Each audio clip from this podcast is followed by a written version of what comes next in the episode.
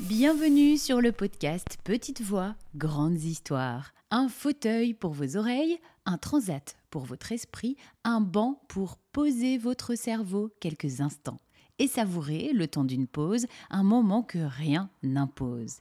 Et parce que les histoires lues à voix haute, ça n'est pas que pour les enfants, on profite aujourd'hui de la jolie musique des mots.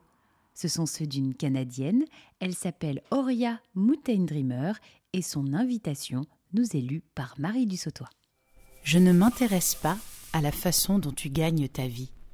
Je veux savoir à quoi tu aspires et si tu oses rêver de réaliser le désir ardent de ton cœur. Je ne m'intéresse pas à ton âge.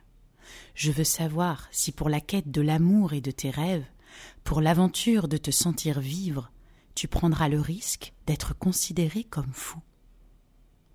Je ne m'intéresse pas aux astres qui croisent ta lune.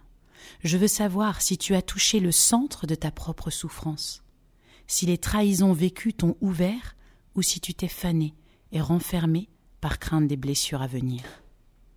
Je veux savoir si tu peux vivre avec la douleur, la tienne ou la mienne, sans t'agiter pour la cacher, l'amoindrir ou la fixer.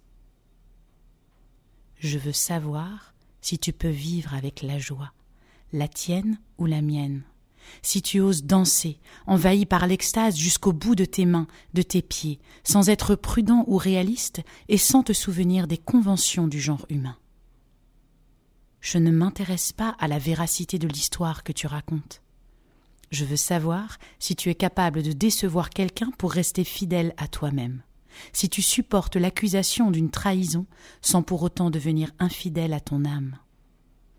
Je veux savoir si tu sais faire confiance et si tu es digne de confiance.